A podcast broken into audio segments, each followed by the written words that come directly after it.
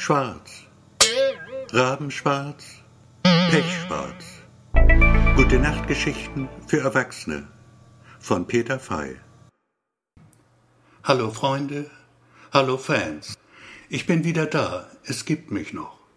Vier Jahre älter zwar, doch was soll's, das Leben geht weiter. Ich bin hier mit neuen Geschichten, einem ganzen Koffer voll. Und sie wollen raus, die Geschichten. Hört ihr's rascheln?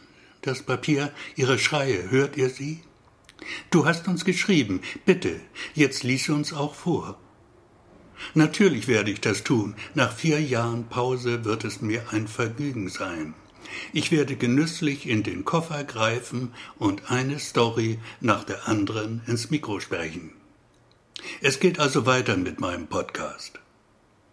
Ein neues E-Book gibt es inzwischen auch. Es heißt Kurz, mit ganz klein darunter dem Wort Geschichten. Als ich anfing damit, hatte ich zunächst nur diesen Titel, dann aber fand ich, es müsse auch eine Story geben, die so heißt. Und so schrieb ich eine. Es ist gleich die erste in dem Buch. Es geht darin um einen Mann mit Namen Kurz.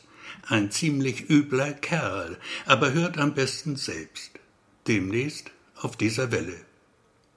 Ein drittes Buch mit gute Nachtgeschichten ist im Entstehen. Zum Ende des Jahres wird es wohl fertig sein. Beim Titel schwanke ich noch zwischen zwei Entwürfen.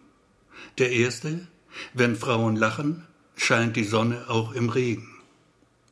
Der zweite, junge Frauen, alte Männer und ein gelbes Fahrrad. Bei der Entscheidung könnt ihr mir gerne helfen. Das wär's dann mal wieder. Adieu, goodbye, auf Wiederhören.